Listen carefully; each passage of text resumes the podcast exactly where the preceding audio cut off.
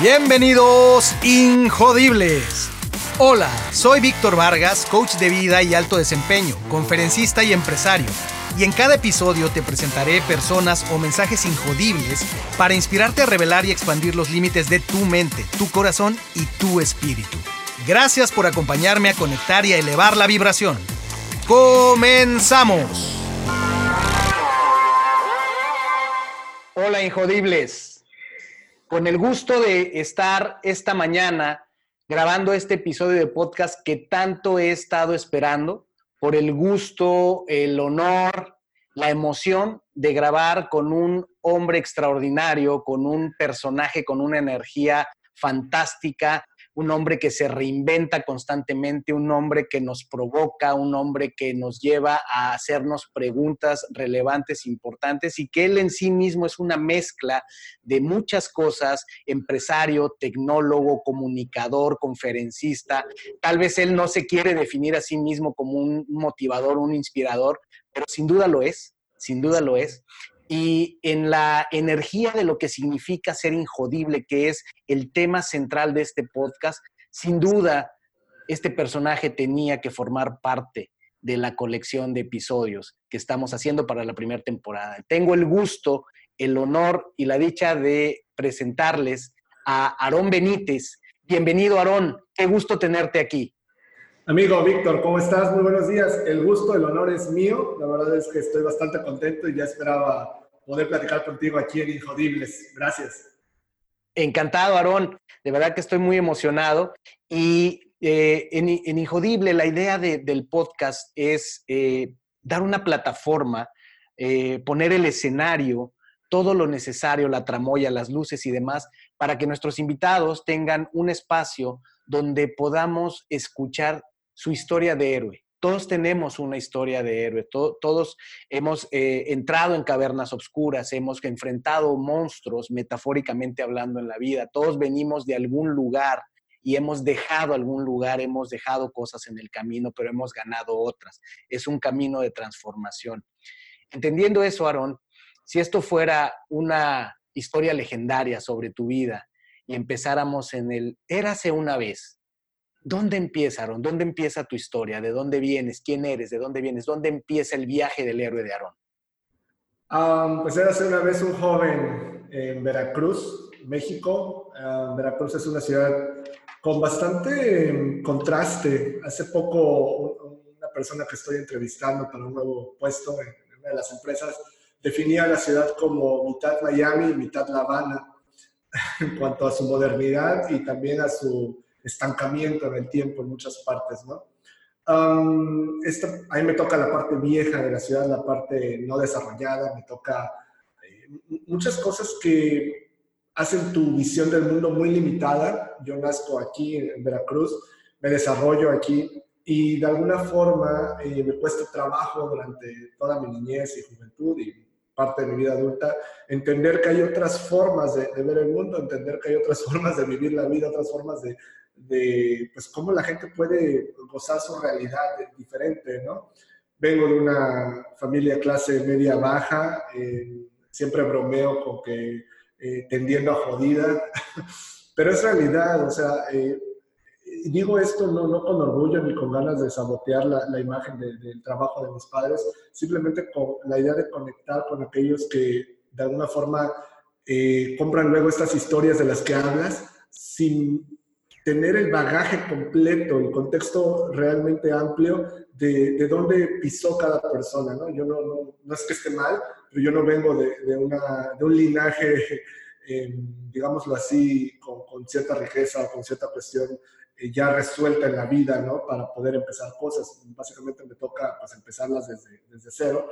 Y eso es algo que me hace, pues hasta el día de hoy, valorar y seguir estudiando pues todos estos puntos ¿no? que no tenía yo a favor y que ahora intento pues dejar a la siguiente generación de mi familia. Érase una vez un joven en una ciudad muy pequeña, eh, con bastantes dudas, bastantes complejos y eh, pues también con ganas de lograr algunos objetivos. Maravilloso, Aaron. Pues vaya, vaya eh, historia, eh, me, llamó la atención esto de la descripción de, Veracruz porque me hizo todo el sentido. entre Miami y La Habana. Eh, y, vaya, tenemos, es, importante, o sea, no es, no es un tema, yo, lo sé y, si te entiendo bien, no es un tema para tirarnos al piso, pero sí es importante entender que la medida de un ser humano, de una persona, no es tan solo a dónde ha llegado, a dónde ha escalado, sino que entenderlo completo es entender no a dónde está, a dónde ha llegado, sino de dónde viene. Y efectivamente no todos empezamos en el mismo punto, pero ni es el fin del mundo, ni mucho menos. Cada quien tiene su historia, sus retos, pero ahí empieza esa historia, eso te empieza a forjar, esa probablemente eh, condición particular que todos tenemos en la vida, la, familia que nos tocó, el lugar donde nos tocó, te tocó nacer en Veracruz, y eso también significa cosas, eso también te permite ser una persona destacada, una bandera en Veracruz, eh, que está poniendo eh, el, ejemplo en muchos sentidos, ¿no? Y eso, y eso nos da mucho gusto. Entonces, por ahí viene eso importante. Eh, en, este camino, Aarón, cuando entonces tú, surges de ahí, vienes de esta familia, con, este contexto que nos has contado, ¿Dónde, ¿Dónde, empieza a surgir esa personalidad del Aarón que conocemos? Ese Aarón combativo, innovador, ese Aarón que dice lo que piensa. ¿Cómo, cómo, cómo empieza a forjarse? recuerdo un punto muy, muy específico que me impactó bastante. A mí me gusta mucho leer, es una de las cosas que mi papá inculcó en mí. Eh, yo me tropezaba con libros en, el pequeño departamento donde vivíamos todo el tiempo. Eh, y leía mucho, me acostumbré desde muy temprana edad a leer libros complejos, a novelas largas. Y no entendí hasta que pasaron muchos años el activo estratégico que era eso, porque no todo el mundo está acostumbrado o, se disciplina a hacer eso, a acceder de manera profunda a ideas. Sin embargo, pues leer no es sinónimo de ejecutar y me faltaba esa parte, ¿no? Yo leía mucho y admiraba muchas cosas, leía biografías, historias, novelas, etcétera, y, había siempre estos héroes, siempre estos personajes, todo ello, pero no lo llevaba yo al nivel de ejecución. Hasta que por ahí de los 28, 29 años, eh, recuerdo que pedí a una amiga que estaba en Houston, que estaba de trabajo allá, iba a regresar a la ciudad, que me trajera una serie, una lista de libros que tenía yo anotados por ahí de, en inglés. Eh, hace 10 años no era tan fácil comprar en, en internet libros en inglés como lo es hoy. Y pues aquí en Veracruz no venden, es difícil encontrar a alguien que venda libros en inglés.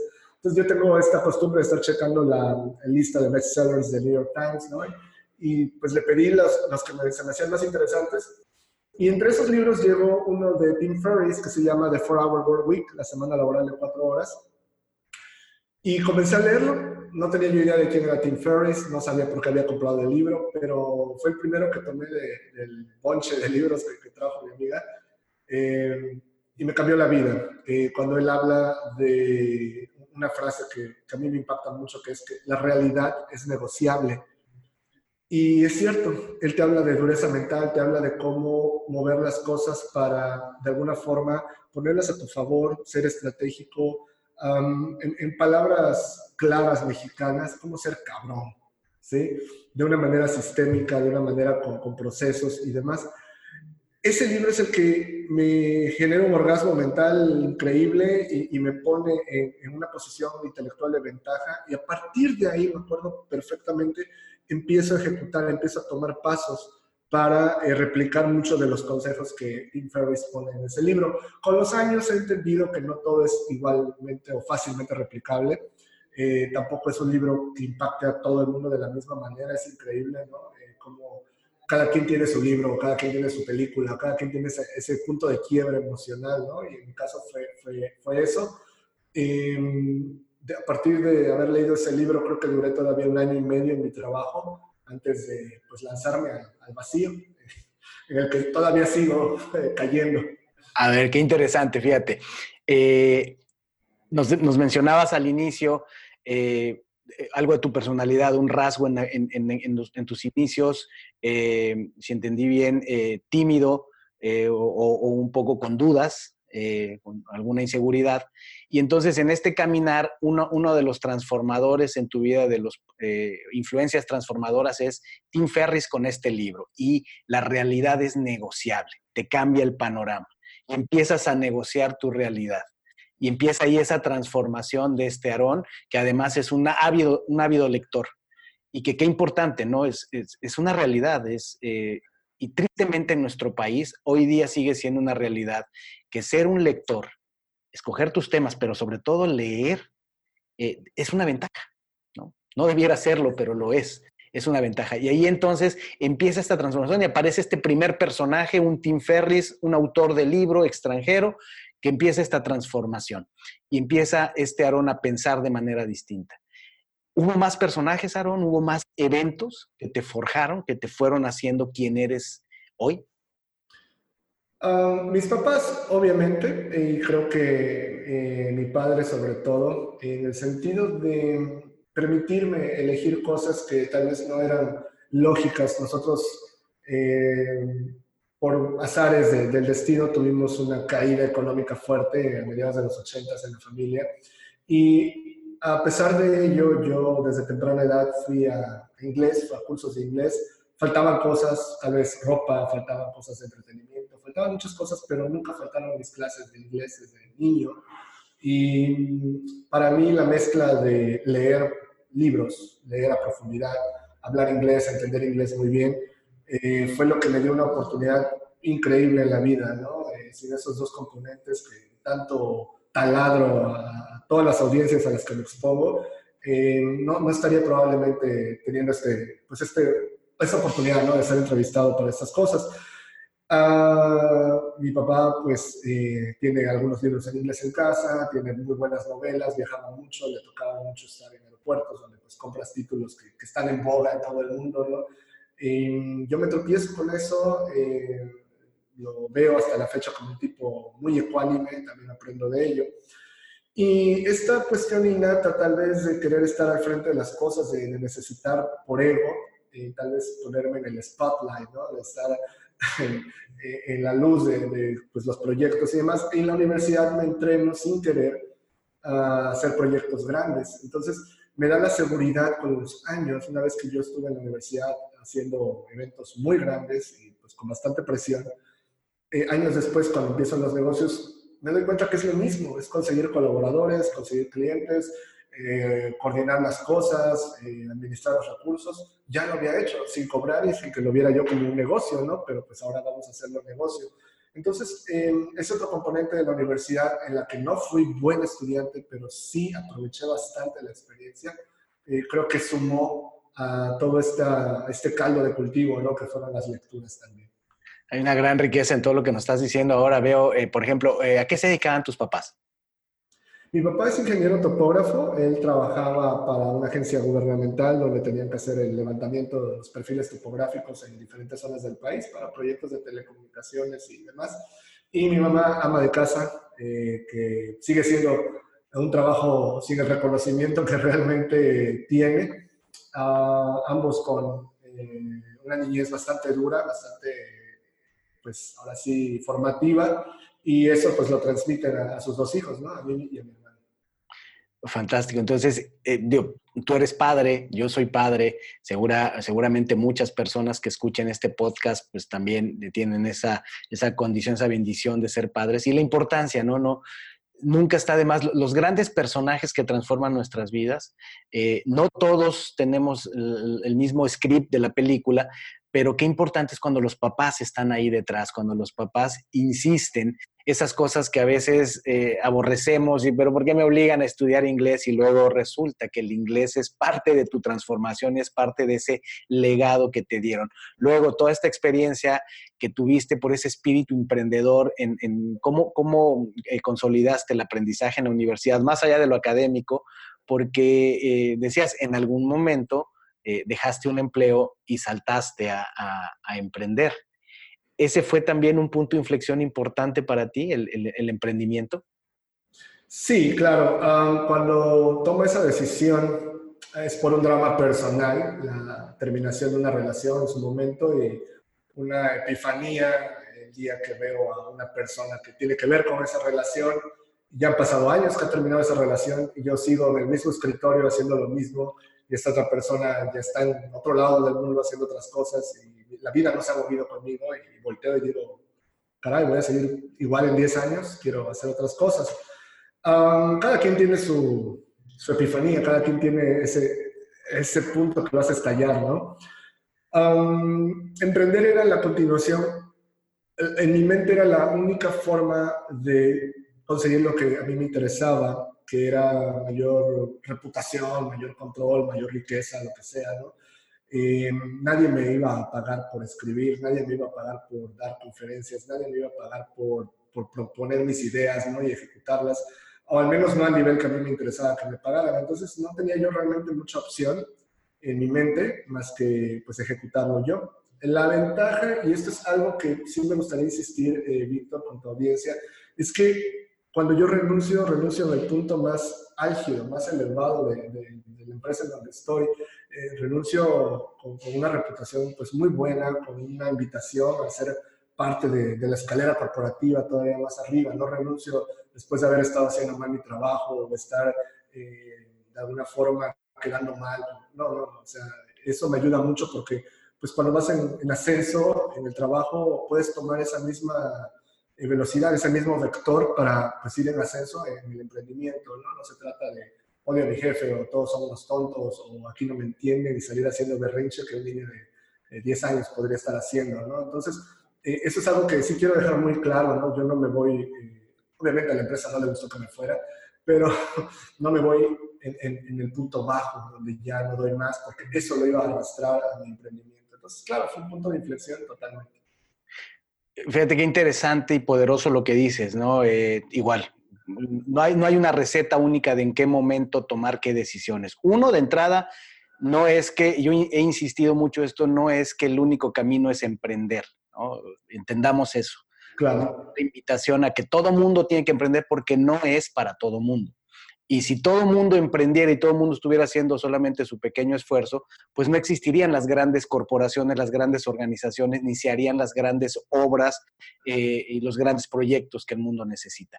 Pero en el tema de, en tu caso, emprender, qué interesante esto, lo que dices es muy poderoso. Te vas cuando estás en la cúspide, cuando estás en un momento de poder, cuando estás desarrollándote, te estás sintiendo bien, cuando eh, mucha gente eh, es, eh, normalmente tiene ese impulso al revés, ¿no? Cuando, cuando no está pudiendo, cuando no está padre, cuando están desmotivados, decepcionados, y más bien a veces ahí el emprendimiento suena como un, como un escape, más que como la siguiente opción, ¿no? Entonces, muy interesante y habla mucho también de tu, de tu personalidad. Eh, ah, mencionaste dos palabras que me, que me llamaron la atención. Una, drama, esa relación que de cierta manera también te impulsó. Y la otra, en algún punto mencionaste ego. Drama y ego, eh, o, quiero llevarte a preguntar, a la, a la, siguiente pregunta que es, esas batallas internas, ¿cuáles son esas batallas internas? ¿Cómo, cómo te juega el ego, el ego para bien y a veces te hace batallar? Este, que su trabajo es hacerte crecer, ¿verdad? El ego de todos. Eh, pero el ego y el drama, o, qué, batallas internas se, han dado en, esta transformación, en esta historia de Aarón. creo que casi, si no es que todo lo que he hecho es puro ego. La verdad es que es una cuestión muy... Es otro asset, otro activo estratégico que creo que, que me he dado cuenta que tengo, que es el autoanálisis, ¿no? Cuando realmente es por el bien de la humanidad y cuando realmente es porque me hace lucir bien o me hace sentir bien, ¿no? Y casi todo es porque me hace lucir bien, me hace sentir bien. Tangencialmente ya si ayuda a alguien, pues está fantástico. Y este nivel de introspección es importante porque si no lo tenemos, primero, nos estamos engañando y segundo, no podemos trabajar con ello. Entonces, eh, yo uso mucho el ego para avanzar, obviamente, ¿no? En cuanto me hago preguntas como, ¿acaso soy tan pendejo que no voy a poder resolver esto? esa, es una pregunta que me guía, o sea, en cada, tengo crisis a diario, ¿no? En muchas cosas, y pues mi ego me dice, no, no eres tan pendejo, tú puedes, ¿no? Entonces, esa es una, espero no este, en tu programa con mis groserías. Por supuesto que no, este es de, estos de injodibles. Eh, eh, y la, la, otra parte del drama es por el análisis de, de mi entorno. Me doy cuenta que mi familia es muy dramática, ¿no? Donde tenemos problemas en su momento, hace muchos años, donde mamá este, se enoja con hermana y se dejan hablar porque alguien eh, miró de reojo de una manera dando a entender tal tontería, tal cosa. el papá se ofende por esto, yo me ofendo por lo otro, y me doy cuenta que vivimos en un drama de telenovela y luego lo extiendo al resto de mi familia y veo que es lo mismo, y de repente lo extiendo al resto de México y me doy cuenta que vivimos en el pinche drama, ¿no? Y que somos seres muy sensibles con unas antenitas buscando quién nos está ofendiendo o quién nos está poniendo en una situación donde nos hicimos ridículos o débiles, ¿no?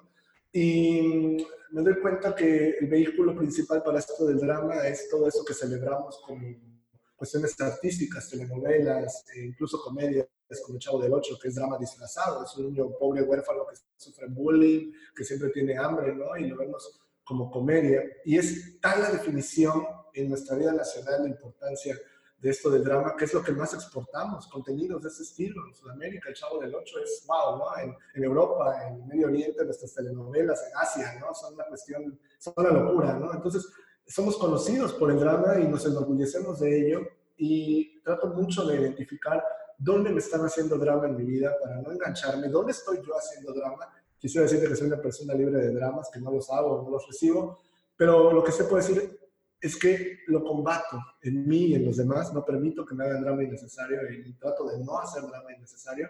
Eh, y es un, ideal que me ayuda bastante, ¿no? El, avanzar, ¿dónde estoy haciendo drama? ¿Dónde estoy eh, tonteando con mi ego, ¿no? Esas, como dices, dos palabras, dos conceptos que, que trato mucho de cuidar y los compenso con eh, otros dos conceptos que son ecuanimidad y dureza mental, ¿no? La ecuanimidad tiene que ver con esta parte de mantenerte estoico, eh, de alguna forma entender que, como dice Ryan Holiday, un autor por ahí, ¿no? que el obstáculo es el camino, y la parte de la dureza mental, donde pues te quiebras o te creces ante cada situación, ¿no? Entonces trato de no quebrarme. ¡Wow! Ven, esto es, esto es una mentalidad injodible. Efectivamente, el drama eh, es una de las cosas que nos pone en el extremo bajo cuando estamos jodidos, cuando estamos en modo víctima, cuando eh, es, es, es, una manifestación del ego. Lo que pasa es que usualmente, en, al menos en nuestra cultura, y, y, casi en todas, pero principalmente en la latina, entendemos por ego eh, como sinónimo de arrogancia, como sinónimo de poder. Eh, pero el ego tiene manifestaciones y la victimización y el drama es puro ego, es solo pensar en mí, pobrecito de mí, ¿por qué no el mundo funciona como yo? Es no negociar con la realidad, es pelearte con la realidad. Y entonces hay muchísimo sobre el drama que es importante que entendamos a nivel personal, pero incluso a nivel cultura. No está fácil cambiar la cultura. El tema de los godines, yo he hablado mucho de esto incluso eh, de, una conferencia hace poco en, en, en, el evento Responsive, acerca de donde hay propósito, no hay godines, porque esa es parte de nuestra mentalidad que nos pone en el extremo jodido y lo que queremos es brincar o hacer la, no más que brincar, hacer la transición de, de, la jodidez a la injodibilidad. Y esa injodibilidad se alcanza, como dice Aarón, eh, alejándote del drama, se alcanza eh, buscando la ecuanimidad, la asertividad, uh, eh, mencionaste la dureza mental y creo que eso no implica necesariamente que no conectes con tus emociones, que no puedas llegar a ser empático, incluso cariñoso, ridículo y cursi. ¿Cómo es Aaron en ese sentido? En la parte, porque en, en, eso eres bien conocido y me gustaría tocarlo un poquito más adelante. Eh, creo que es algo que te distingue, eres una persona que habla claro y en este país hablar claro y directo hay quien se, se sacude, ¿no? Ay, habla muy fuerte. Este, tú hablas claro y directo, pero, pero seguro dentro ahí, detrás de esa eh, dureza emocional, no, no, dijiste dureza mental. Eh, También hay un hombre, hay un hombre sensible, un hombre que ama, que llora, que grita. ¿Cómo, cómo es ese varón? Uh, bueno, ahí vas a tener que entrevistar luego a mi esposa. Este, mira, yo la verdad es que, y, tú lo sabes, ¿no? Toda esta cuestión de la ecuanimidad y de la dureza mental y lo que yo llamo disciplina emocional, son, son herramientas que se pueden usar como escudos, se pueden usar como armas, dependiendo la, la necesidad pero al final son herramientas, ¿no? Que eh, complementan también esa parte de, del amor, de la ridiculez, ¿no? Que también son herramientas. Yo soy un tipo bastante ridículo, eh, de hecho hago chistes malos todo el tiempo, mi esposa sufre con eso, me pide que por favor no los haga públicos, tengo una lista diaria, se me ocurren cantidad de... No eres el único que le piden que, que, que deje sus chistes privados. Sí, sí, totalmente, ¿no? Pero no me da pena realmente compartir las tonterías que se me ocurren en ese sentido. con mis hijos, pues soy bastante, bastante vulnerable, bastante ridículo. Eh, bailo Just Dance con, con, mi hija de tres años y medio, ¿no? Y mi esposa me graba y cómo nos reímos, ¿no? De lo terrible que soy, aún con toda la guía del mundo, ejecutando los pasos.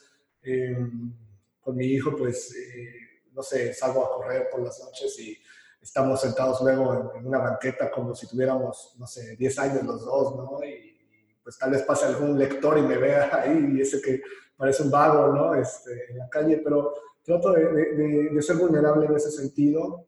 Creo que no, lo que luego no entendemos, y a mí me costó mucho trabajo, es que la gente quiere ser eh, plana, por definición, en, cómo se comporta en, todas las situaciones.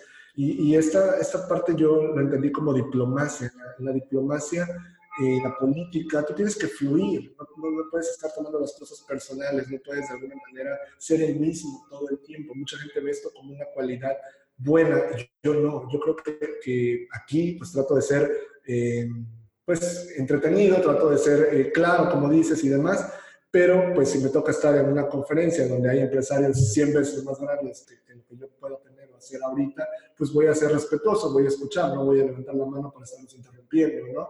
no voy a fluir igual con, con, mi familia, pues voy a estar con las tonterías de, pues, ¿qué hago, no? Y así, entonces, eh, ese, ese fluir entre, no quiero decir diversas personalidades, ¿no? Sino el rango de personalidad de, de alguien, es algo que, que, abrazo mucho, ¿no? Con, con, mis colaboradores, pues soy de, de una forma.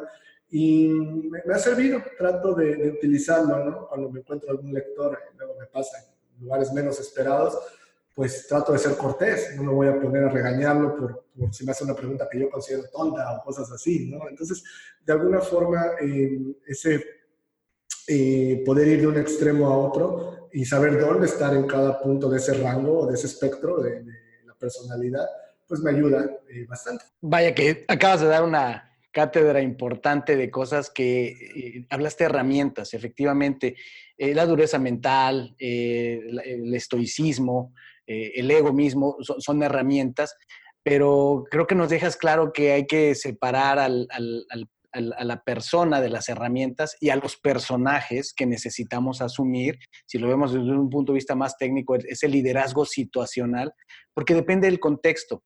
Y, y algo que, que, yo percibo, que para mí es un distintivo tuyo, es tienes una manera de comunicarte muy claro, por ejemplo, con tus lectores.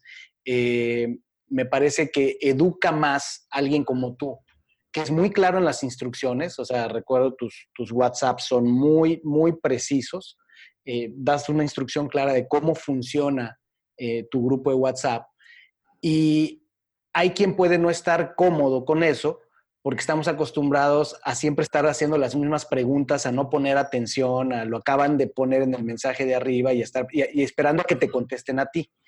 Y entonces cuando te dicen eh, ya se respondió esto o las respuestas ya estaban ahí o no acepto este tipo de preguntas, pongan atención, este, hay quien se siente muy incómodo, ¿no? Pero en realidad es una forma de educar. Hay, hay ejemplos de, de compañías, líneas aéreas, bajo costo, es, es, el mismo enfoque, si te fijas, no es el servicio donde vas a estar hablando a cada rato al call center, oiga, ¿y a qué, a qué hora es mi vuelo? Y si me aceptan maleta de 30 kilos, sino que ni siquiera te contestan porque te están educando, o sea, no es que sea un mal servicio, sino yo lo, yo lo entendí después, decía, qué mal servicio, pero analizando con gente que sabe del tema, me decía, lo que están haciendo es un muy buen trabajo de educar a la gente de educar a la gente a que se quite de dramas, a que, a que se conteste sola, porque la información está ahí. Y yo creo que tú eres muy bueno haciendo eso. Tu manera de comunicar es asertiva, es directa, pero a donde llevé la, la pregunta era, pero aún así eso no te quita que seas un ser humano con emociones, con sentimientos, que puedes igual bailar jazz con tu hija, que puedes igual ser ridículo y contar un mal chiste y atreverte a contarlo, porque de lo que yo he visto, he tenido el privilegio de ver en, los contactos que hemos tenido, si hay un ser humano detrás, si hay un hombre eh, afable, sensible, un hombre que no teme usar la palabra amigo, que es como arrancaste este podcast, que es como arrancas las llamadas eh, conmigo y que, y que mi esposa Ciciali también ha interactuado contigo. O sea, hay, hay una persona efectiva, hay un injodible ahí, pero que es un ser humano a la vez sensible y que sabe dónde usar su presencia y su energía para dirigir. Y si algo apreciamos las personas, lo digamos o no, consciente o inconscientemente, es que alguien esté a cargo y haga un trabajo profesional. Y creo que tú eres un gran ejemplo de eso. Me encantó. Muchas gracias. Eh, eh, yo no me preocupo, eh, hace años dejé de preocuparme cómo toma la gente la interacción conmigo yo hago un trabajo, mi trabajo es eso, ser claro, tratar de alguna manera poder mm, hacer las cosas con buena intención. Y cómo lo toma el otro lado, pues es su trabajo. Lo toman personal, se elevan, se quiebran. Bueno, no puedo, es, es, no lo hago ni con mis hijos, no puedo controlar sus emociones o su forma de procesamiento del mundo y no lo voy a hacer con gente que pues no, no está en mi día a día, ¿no? Entonces, yo filtro mucho a través de, mi actitud, de los mensajes que doy, de la forma en que me expreso, de los lugares en los que me posiciono, ¿sí? En los eventos a los que voy o los que no voy. Todo eso para mí es filtrar constantemente, ¿no? Entonces, se vuelve la vida mucho más fácil cuando eres claro en, en, estos filtros, ¿no? En quién es una persona eh, que va a entender esto que, que, yo hago, ¿no? Yo esto de decirle amigo a alguien con quien estoy desarrollando la amistad. Es algo que aprendí de un colega, de un socio, ¿no? Que, ¿qué tal amigo? Y, al principio me sentí un poco raro, pero es cierto, somos amigos, quiere, quiere que seamos amigos y, me gustó. Y hay un concepto que yo uso mucho que es copiar descaradamente, ¿no? Entonces, pues si eso me gusta, da buenos resultados, ¿por qué no lo voy a aplicar? ¿Por qué? Y ese es el gran error. Mucha gente solo admira, en lugar de tomar eso que admira e incorporarlo a sus vidas. Entonces, e, ese es un ejemplo, ¿no? De, de varias cosas que, que, he copiado descaradamente. Y al final, pues, eh, cada quien tiene su chamba. Yo hacer lo mío y los otros, pues, decidir cómo lo toman. Seguro. Fíjate qué poderoso es eh, el tema de cada uno somos responsables de lo que decimos, de, de, ser impecables con nuestras palabras y la intención con las que la decimos. Esa es mi responsabilidad, esa es tu responsabilidad. Pero ya es responsabilidad de, la otra persona o las otras personas lo que ellos entienden, lo que ellos toman, el significado que le dan y lo que hacen con eso, sin duda. Y esto de, copiar descaradamente, este, de, copiar con propósito, me imagino que es algo que se puede definir también como inspiración, pero inspiración con acción, con propósito. Y eso te ha llevado a hacer muchas cosas, Aarón. Este punto ya que vamos de la historia, este Aarón que ya se fue forjando con todo lo que vimos, ¿Dónde te has metido, Aaron? Eres un hombre polifacético. ¿En qué, ¿En qué, negocios te has metido? ¿Qué aventuras has tenido? ¿Qué aprendizajes has, has tenido en este camino tan, tan versátil que tú has, has, llevado a cabo? Fíjate que me toca iniciar sin saberlo, eh, por ahí del 98, en este mundo de Internet, eh, haciendo sitios web. En ese entonces se ocupaba mucho el término webmaster, ahorita está desactualizado, ahorita se usa desarrollador, por ejemplo pero yo me volví un webmaster en, 1998, tenía yo 18 años, y estaba entrando a la universidad y puse mi sitio web y le avisé al mundo, pues yo te puedo hacer tu sitio web. Como no había muchos y era el lejano oeste, todo salvaje, ¿no? Eh, tuve varios clientes grandes. Fue muy curioso porque eh, no tenía forma de pagarme, yo no tenía tarjeta bancaria, entonces pagarme era un relajo tenían que enviarme una orden bancaria y bueno, te hablo de una época muy diferente a la que ahora ya estamos acostumbrados con todas las facilidades de Internet. Sin embargo, lo dejé, a pesar de que pues llegué a cobrar buen dinero y todo, porque tenía esta tonta idea, limitada, vamos a decir, de que lo más importante es la escuela, lo más importante son los estudios, y, y, no me di cuenta que si yo le hubiese seguido dedicando tiempo a eso, eh, jalando gente para que me ayudaran, comprando equipo y demás, pues podría haber tenido mi firma de internet desde el 98, ¿no? Justo en la época, poco antes del boom, ¿no? De, de todo esto, ¿no? Del dot-com. Um, ahí comienzo en esto de tecnología, le pauso, luego estoy haciendo eventos en, en la universidad, eh, eso me lleva a ponerme al frente de las cosas. Posteriormente trabajo en una empresa de educación grande a nivel nacional aprendo mucho de administración, de cuestión de, personal, de cuestión de atención al cliente y, demás. Y todo eso me forma para el día de hoy estar dedicado a tres empresas. Eh, la primera se llama Waterhouse, que es donde estoy transmitiendo el día de hoy. Waterhouse eh, son centros de idiomas, es inglés precisamente, nosotros tenemos como filosofía que la gente hable inglés con confianza, no perfectamente, no que sean los mejores académicamente, no que tengan mil certificaciones, sino que puedan hablar inglés con un griego, con un holandés, con un japonés, sin, sin quebrarse, que puedan hacer fluir la comunicación, que dejen de estar pensando que tienen que hablar en inglés y simplemente lo hagan. Em, hace poco leí una pregunta, ¿no? De quién puede hacer mejor esa idea que tú tienes y si nadie la puede hacer mejor, pues hazla tú. Y yo realmente creo que, mi equipo, mis socias, yo y mis colaboradores, tenemos una, una, idea muy definida de cómo, cómo se debe enseñar esto del idioma, cómo se puede crear la confianza en el idioma, ¿no? No es a través de libros, no es a través de ejercicios, no es a través de exámenes, es a través de la interacción, es a través de moverte, es de pararte, resolver cosas, colaborar, etcétera. Eh, la segunda empresa en la que estoy involucrado se llama Verse Technology. Nosotros desarrollamos eh, soluciones para lo que se llama Smart Factories y Smart Cities, que es básicamente volver inteligente a estas entidades, ¿no? a las fábricas, a las eh, ciudades, a través de sensores conectados a lo que es el Internet de las Cosas.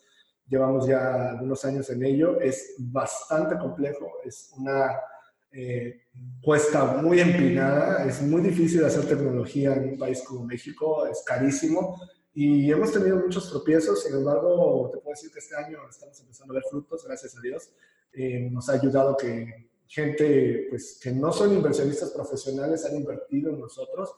Todo comienza con una red de conocidos y eh, luego se va expandiendo a gente que conoce a fulano y se acerca, oye, yo quiero invertir contigo, veo potencial ahí y demás, ¿no?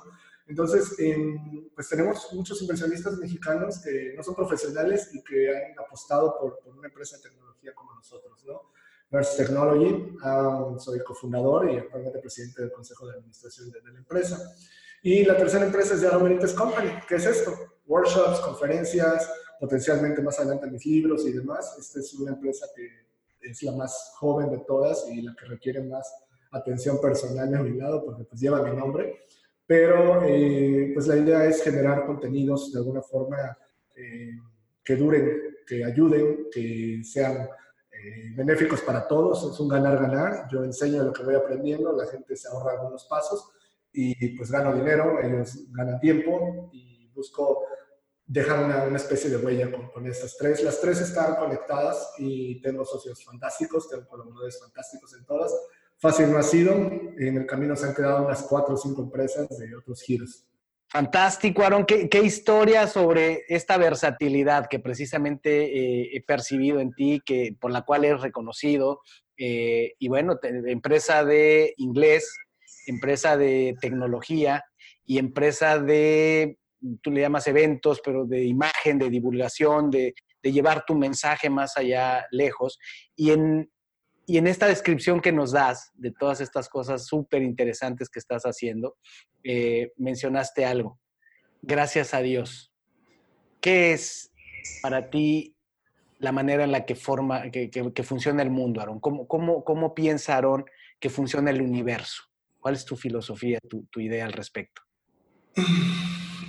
Muy buena pregunta. Eh, la respuesta más honesta es que mi filosofía está en evolución Hace unos años habría pensado que todo lo que decía Cábala era cierto, antes de eso tal vez que todo lo que decía la Iglesia Católica era cierto, hace unos meses tal vez todo lo que dice la física cuántica es cierto, pero creo que el escepticismo, el análisis, el, estar evolucionando es lo que nos permite abrazar mejor ¿no? toda este, esta inmensidad de lo que hay, hay allá afuera Trato de ser espiritual no en el sentido religioso, sino en el sentido de, me cuesta trabajo porque soy muy egocéntrico, ya lo he expresado, pero de que, en el sentido de que hay fuerzas y, cosas totalmente fuera de nuestro control, lo he vivido sobre todo en los últimos dos años, eh, se lo menciono mucho a mis amigos, eh, este concepto del randomness de la vida, el azar de la vida, ¿no? Que eh, me ha pegado, y, en el buen sentido y en el malo, ¿no? O sea, en el buen sentido, de repente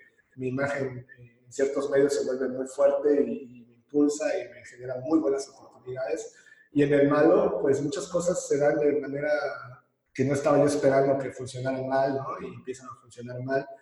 Y puedes planear y puedes eh, tener, según tú, cubiertas muchas de estas áreas, pero al final ese randomness de la vida eh, es algo que veo con respeto. Y si no lo entiendo y no lo comprendo todavía, pues no soy quien para decir que, que, ya tengo una imagen clara de cómo deben de ser las cosas. Creo que entre más flexibilidad mental tengamos de eh, cómo se mueve el universo, cómo funciona todo ello, más posibilidades tenemos de, de fluir mejor con él. ¿no? Entonces es lo que intento cuando uso esa expresión, gracias a Dios, va más por el lado de decir, eh, afortunadamente, al azar de la vida, esto funciona así y demás. Wow. Me, gusta esto del randomness y, lo que dices sobre eh, hay algo enorme allá afuera, ¿no? Eh, no lo alcanzamos a entender del todo, pero si eh, lo que nos regalas es esta, esta experimentación de primera mano que tú has tenido sobre este randomness que le llamas, que otros le pueden llamar serendipity, sincronicidades, diosidencias, pero sobre todo esta necesidad que tenemos los seres humanos de control, ¿no? de planear, de que creemos que las cosas se mueven al 100% como lo creemos, pero en realidad Muchas veces el universo nos lleva por otros caminos y en esos caminos descubrimos nuestro propósito, en esos caminos eh, random descubrimos a nuestra pareja, al, verdadero amor de nuestra vida, descubrimos este, la carrera que queríamos, descubrimos las pasiones, descubrimos nuestras grandes eh, vacíos y nuestras grandes carencias. Eh, y bueno, hay que planear, pero como decía Winston Churchill, ¿no? los planes no sirven para nada pero planear es esencial, porque el solo hecho de planear nos lleva a, crear, a crear universos. Entonces, pues me parece muy profundo, Aarón, eh, cómo nos ayudas a enmarcar tu visión de cómo funciona el universo, en la cual coincido plenamente. Hiciste una enumeración de diferentes filosofías, varias de las cuales yo también he estado cercano y creo que eh, como, lo, como lo dices tú finalmente, no lo dijiste con esas palabras, pero yo lo entiendo así también, es eh, toda la verdad no está puesta en ninguna filosofía ni en ningún solo elemento, pero la verdad completa sin duda debe estar alrededor de todas las filosofías y todas las perspectivas eh, de los seres humanos. Aaron, tú hablas mucho de personas de alto desempeño y se entiende. ¿No? Tener eh, una mentalidad, abrirte camino con una empresa de tecnología en México requiere cojones, requiere ser de alto desempeño, ¿no? Eh, yo tuve mi propia experiencia en algún momento eh, trabajando en un entorno donde nos queríamos abrir camino como una empresa de tecnología, vendiéndole tecnología a extranjeros, y vaya que fue un reto y sobre todo estaba acá, el reto mental.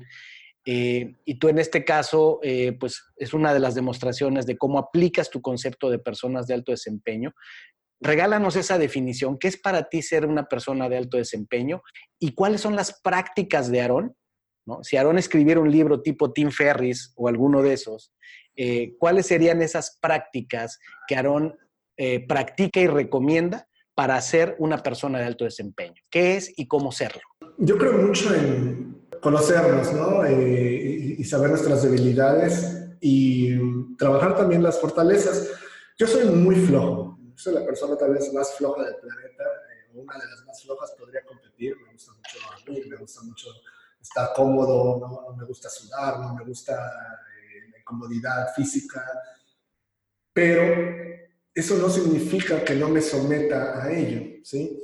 ¿En qué sentido? Bueno, soy flojo, ok, pero ¿a dónde me lleva eso? Definitivamente. Hay ventajas en ser flojo. La gente floja tiende a buscar el sistema que evite la necesidad de estar ahí. Entonces, si yo no quiero estar abriendo las escuelas de inglés temprano y cerrándolas temprano y estar cuidando cada centavo, y esto lo vi hace unos años, escribí un pequeño artículo al respecto de eh, el dueño de una cafetería local muy famosa, pero que pues era miércoles a las 10 de la noche y estaba ahí en la caja registradora porque no le fueran a robar, no sé, 200 pesos mexicanos o algo así. Y ese día lo platicaba yo con mi esposa, le digo, ese no, es, no lo veo bien. Sí, mejor invierte en perder esos 200 pesos mexicanos si quieres como parte de la merma que va a haber, eh, pero aprende a, vivir de, otra manera, ¿no? Entonces, en, esta flojera, en esta eh, vagancia de mi lado, siempre busco cómo automatizar. Por eso es tanto clic el libro de Tim Ferriss que mencioné, porque habla de cómo delegar, cómo automatizar, cómo poner en manos de un sistema las decisiones. Y eso es la manera en que se construyen las organizaciones, las empresas están basadas en procesos. El dueño de nombra cualquier cadena enorme, no puede estar en todas sus sucursales. ¿sí? Entonces, por definición, es en mi forma de verlo, es un flojo que está haciendo bien las cosas. ¿no? Si eres flojo, pero eres inteligente y atrevido, pues genial, ¿no? Te va a ayudar. Para mí el alto desempeño tiene que ver no con una cuestión de medallas o ser el mejor en todo o, tener más ambición, es simplemente el ver el otro lado del promedio, ¿no? De todo el mundo lo hace así, ¿por qué lo hacen así? ¿Por qué no de esta otra manera? El ejemplo personal en mi lado que, más trato de empujarle a la gente es el académico, ¿no? Yo tardé mucho en salir de la universidad, más del promedio, eh, no estoy titulado, no tengo el diploma oficial ¿no? de que yo terminé mi carrera de ingeniería, no soy buen ingeniero, Dios lo sabe, y sin embargo nada de eso me ha afectado en términos de poder lanzar esta empresa de tecnología, alta tecnología, en términos de poder asociarme, conseguir capital, lanzar otros negocios. A, eso me refiero con el alto desempeño. Ok, bueno, ese es mi pasado, esa es una versión mía, ahora esta otra versión está enfocada. Y si yo le hago mucho caso a lo que aparentemente tiene que ser como que si no estás titulado eres un fracaso en la vida, si no tuviste buenas calificaciones vas a ser un fracaso en la vida, si no eres bueno en lo que estudiaste vas a ser un fracaso en la vida. a eso le llamo yo tanto ser PATS, personas de alto desempeño, como hackear la vida, ¿no? Irte por el otro lado. Nadie me está preguntando en ningún momento que hago negocios eh, cuál fue mi promedio, o dónde estudié, o cuál es mi, título, ¿no? Es simplemente que es la ejecución eh, nubla cualquier mala eh, situación reputacional del pasado, ¿no? Es, la ejecución se pone encima de todo ello. Entonces, para mí el alto desempeño es ejecutar siempre un poquito más arriba, un poquito más arriba, un poquito más arriba, ¿no? Si no eres una, como le dicen, una morning person, bueno, pero ¿qué me cuesta hoy levantarme media hora más temprano, ¿no? ¿Qué, qué voy a obtener, no? a mí eso de correr no me gusta, eh, lo disfruto ya un poco más, pero no me gusta, pero sé que es necesario, tengo pues básicamente 40 años y en 20 años tiene sentido que esté yo corriendo desde ahorita, ¿no? Eh, muchas cosas que son incómodas eh, no me gustan, pero a largo plazo hacen eh, una gran suma. Entonces, para mí el alto desempeño tiene que ver con largo plazo, con ejecución, con el siguiente nivel. Paz, persona de alto desempeño. Aquí está la definición de Aarón Benítez y de hecho paz es, si entiendo bien Aarón, corrígeme si me equivoco, está en el corazón de tu, de tu tema, de tu concepto, hackear la vida. Y vaya que es una manera de hackear la vida, porque no es la manera tradicional o, no es por la que muchas personas fluyen. Algo importante que dijiste, Aaron, fue, eh, te defines como flojo, ¿no? Pero yo lo que he visto eh, en, el tiempo que llevo trabajando con personas como coach eh, personal, como coach ejecutivo, es donde les ayudo a hackear la vida, a hackearse a sí mismos, es entender que hay que desbancar este mito de que la persona de alto desempeño es aquella que está siempre energizada, que está siempre motivada, que tiene todos los recursos y está en el mejor momento, en el mejor lugar para, actuar. La realidad es que las personas de alto desempeño, las personas que han hecho grandes transformaciones, han ejecutado excelencia, o bueno, de manera extraordinaria y han generado resultados significativos, son personas que la mayor parte de las veces su clave de éxito es que actuaron sin motivación. La persona deprimida, la persona con ansiedad, platicaba yo de esto en, el podcast que grabé con, con Pau Arroyo de Mindboss, eh, justamente ella contando su historia, ella luchó mucho con el tema de la ansiedad y algo de depresión, y eh, ella explicaba eso, que, que su punto de inflexión fue cuando ella se movió a actuar aun cuando no tenía motivación. Y ahí fue la clave. Y eso lo he visto una y otra vez cuando hacemos las cosas, no porque estamos en el momento de más alta motivación, sino porque asumimos la responsabilidad como personas de alto desempeño, abrazamos nuestro liderazgo y nuestra responsabilidad de hacer lo que tenemos que hacer aun cuando no haya motivación. Y lo que usualmente pasa es que eso dispara, que venga la motivación, que venga la inspiración, porque al ver el resultado, a ver que sí pude, voy empezando un poquito eh, cada vez eh, con, un efecto compuesto a generar más resultados. Entonces, hackeando la vida, mi querido Aarón, qué, qué, maravilla. Y para irnos despidiendo, Aarón, ¿Qué trae Aarón en la cabeza para el futuro? ¿Qué traes en el corto, mediano y largo plazo que nos quieras compartir? Que, nuestra audiencia esté pendiente de, las cosas que Aarón está haciendo, ya sea en sus diferentes compañías o que Aarón Benítez, como comunicador, eh, está preparando. Cuéntanos. En este momento estoy muy enfocado en, las tres empresas que comenté, Warehouse, Adverse Technology y Aarón Benítez Company. Eh, sobre todo, las dos primeras ya son yo le llamo negocios, ya no requieren que yo esté en el día a día o no requieren que yo haga específicamente cada uno de los productos o servicios que ofrecemos. La tercera, pues, es un autoempleo realmente, si no estoy yo ahí, no avanza, no ocurre nada. Y quiero que las tres sean empresas, quiero que las tres crezcan, obviamente. En Warehouse, eh, precisamente estamos en una etapa de eh, reestructuración para expandirnos a nivel nacional. Y la invitación es que siempre estoy buscando socios en Verse Technology estamos en una etapa de consolidación, ya tenemos clientes corporativos internacionales grandes, eh, muy demandantes, también siempre necesitamos socios, eh, inversionistas, capitalistas, y bueno, es platicar, ¿no? Y por el lado de Arometes Company, profesionalizar un poco más mi marca.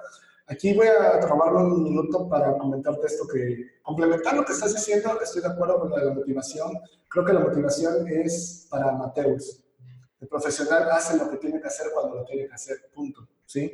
Y querer estar motivado para hacer algo es eh, una marca de lo opuesto al profesionalismo, que es ser amateur, básicamente. Entonces, yo no estoy motivado todo el tiempo para hacer las cosas, o a lo mejor hoy no quiero escribir para mi audiencia, o mañana no quiero viajar a tal evento, pero eso no importa. Al final del día eh, hay una magia en la ejecución y eh, cuando un secreto que voy a compartir, que, realmente me, cambió la vida, es que la gente, entre menos cosas hace, menos cosas puede hacer. Y esto son estúpido. Pero yo lo veo con las personas que dicen, no, es que ya estudio en la universidad y pues luego me dejan tarea y pues no tengo tiempo para nada más. ¿Sí? Cuando conozco jóvenes universitarios de altísimo desempeño que tienen a su novia, van al gimnasio, están en el club de ajedrez, van a la universidad, tienen, una, eh, tienen redes sociales activas, creando contenido, viajan, están bien con su familia, hacen 30 mil cosas. ¿Por qué? Porque lo opuesto a lo que acabo de decir, de que entre menos cosas haces, menos puedes hacer, también es cierto. Entre más cosas haces, más cosas puedes hacer porque desarrollas un músculo. ¿Sí? Y entonces a mí, ¿qué, qué, ocurre? La gente me ve en redes sociales y dio una conferencia hoy, hice una entrevista, publiqué un artículo, abrimos un nuevo, una nueva sucursal, lanzamos este nuevo producto, y negociamos esto, y dice, ¿cómo le hace? Y aparte tengo tres hijos, ¿no? Entonces, ¿cómo, cómo demonios le hace? Porque vas fluyendo eh, entre delegar, entre sistematizar, entre que las cosas ya no se te hacen grandes o cualquier tontería ya no se te hace grande como antes, ¿no? Eh, aprendes a, generar una audacia, yo uso mucho esa palabra, ser audaz en, cuanto a tomar decisiones y, listo, vámonos, ¿no?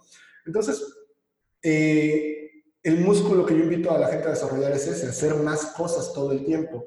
¿Cómo puedes aprender a esto? En la trinchera en la que estés, organiza un viaje familiar con 10 parientes, váyanse a una ciudad una semana y dime el caos que va a haber en ello, todos los problemas, y si eso te quiebra, no hagas una empresa, no lances un emprendimiento. En la universidad consigue tres expositores, busca patrocinadores, no estés llorando porque no te da dinero la dirección del plantel, o sea, soluciona. Eso es hacer cosas, ¿no? Entrenarse. te decía las tres empresas en ese sentido, ¿no? Eh, capitalizarlas, expandirlos, eh, conseguir más inversionistas, eh, profesionalizar la de Aroma Company. Y por el lado de mediano plazo, estoy en enero de 2020, eh, cada año hago una reunión donde junto a muchas PACs, personas de alto desempeño, y desde ahorita te digo que tú y Sisi van a estar por ahí, vamos a vernos en Ciudad de México en enero de 2020, en lo que yo llamo mi, Business Masterclass, la, la BMC, que es un evento para, básicamente, hablo de todo lo que he ido aprendiendo cada año, pues aprendo más, entonces a mí me gusta mucho eh, la diferencia entre opinión y consejo. ¿Y qué ocurre? Que muchas veces recibimos opiniones como si fueran consejos. Y, este es un ejemplo muy claro que doy. Si te vas a divorciar, tienes 40 años y hablas con tus papás que llevan 50 de casados, lo que te digan va a ser con amor, pero no va a ser un consejo, va a ser una opinión, porque nunca se han divorciado, ¿sí? Entonces, el consejo viene única y exclusivamente de quien ya ha hecho lo que tú quieres hacer. Y muchas veces en negocios o en la vida estamos obteniendo opiniones y pensando que tienen el mismo peso de, un consejo. El consejo viene, pues si quieres tener éxito en negocios y hablas con gente que no tiene un negocio, pero es tu amigo y lo quieres, y están en el comedor de la empresa hablando de negocios y tú le haces caso, no es culpa de él, es culpa tuya por pensar que su opinión es un consejo. Yo estoy seguro que lo da de corazón y es algo que leyó, pero no lo ha ejecutado.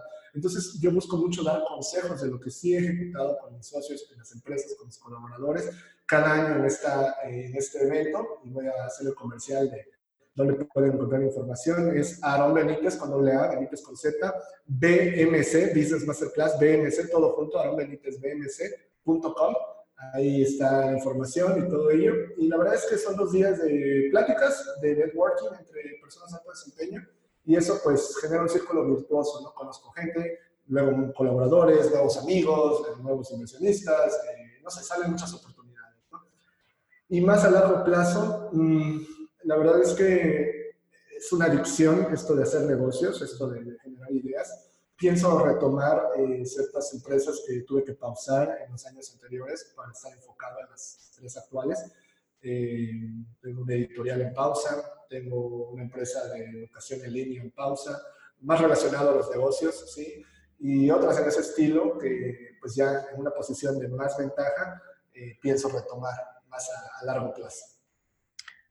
Fantástico, Aaron, pues eh, nos dejas un panorama importante de lo que estás trabajando hacia el futuro, concreto en el mediano plazo, en enero, tu, tu Business Masterclass en Ciudad de México. Eh, nos invitas a Aarón Benítez, bm.com. ¿ok? Ahí puede, puede eh, nuestra audiencia encontrar más información. A mí encantado, yo ya, ya he vendido, hay que estar ahí.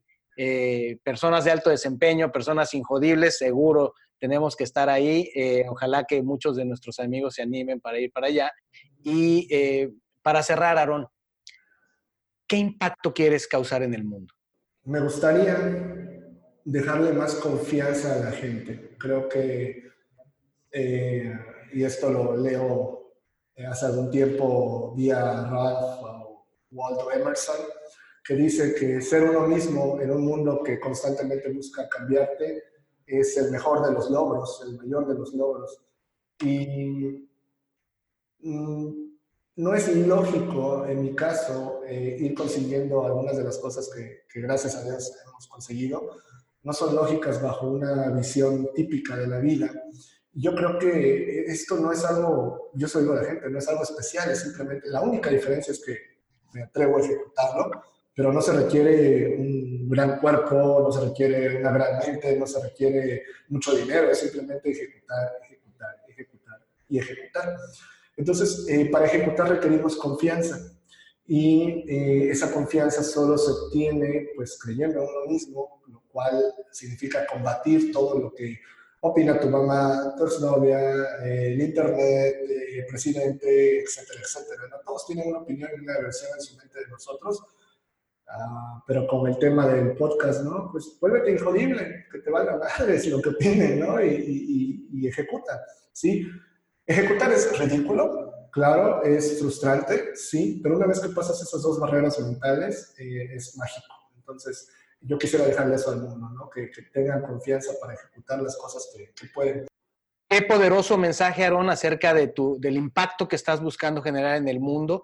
El corazón de tu mensaje y del impacto que buscas es confianza y me encanta porque justamente la evolución de la historia que nos has compartido hoy en este episodio es ese Aarón que empieza su viaje del héroe en un mundo donde no tenía una confianza fortalecida, donde la fue eh, creando, construyendo, consolidando, donde encontraste este tipo de recursos como Tim Ferris, vas eh, generando, forjando esa confianza y hoy día no solo la tienes, la has creado, la proyectas, sino que la compartes a través de tus emprendimientos y a través de tu imagen y a través de tus eventos. Encantado, Aaron, de tenerte en este episodio. De verdad que ha sido un privilegio, eh, una charla poderosísima que espero logre ese impacto Estoy seguro que lo va a lograr para muchas personas conectar con la confianza a partir de tu historia y tu mensaje. Muchísimas gracias, Aaron. Espero pronto estar haciendo más cosas contigo y eh, estén pendientes de este, de este episodio. Gracias, Aarón. Muchas gracias, Víctor. Muchas felicidades por el concepto, que la gente se vuelva más injodible y que sean audaces y que lo sean ahora. Audaces ahora. Gracias, Aarón Benítez. Un abrazo. Qué conversación más esclarecedora con Aarón Benítez. Así podemos entender con profundidad su concepto de hackear la vida.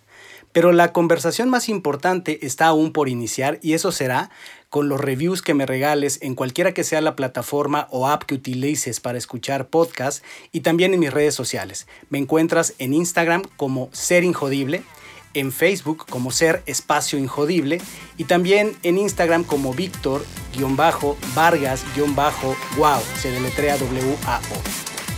Gracias por haberme acompañado en un episodio más para moldear y forjar tu mentalidad injodible. Tenemos una cita con tu grandeza en el próximo episodio. Hasta entonces.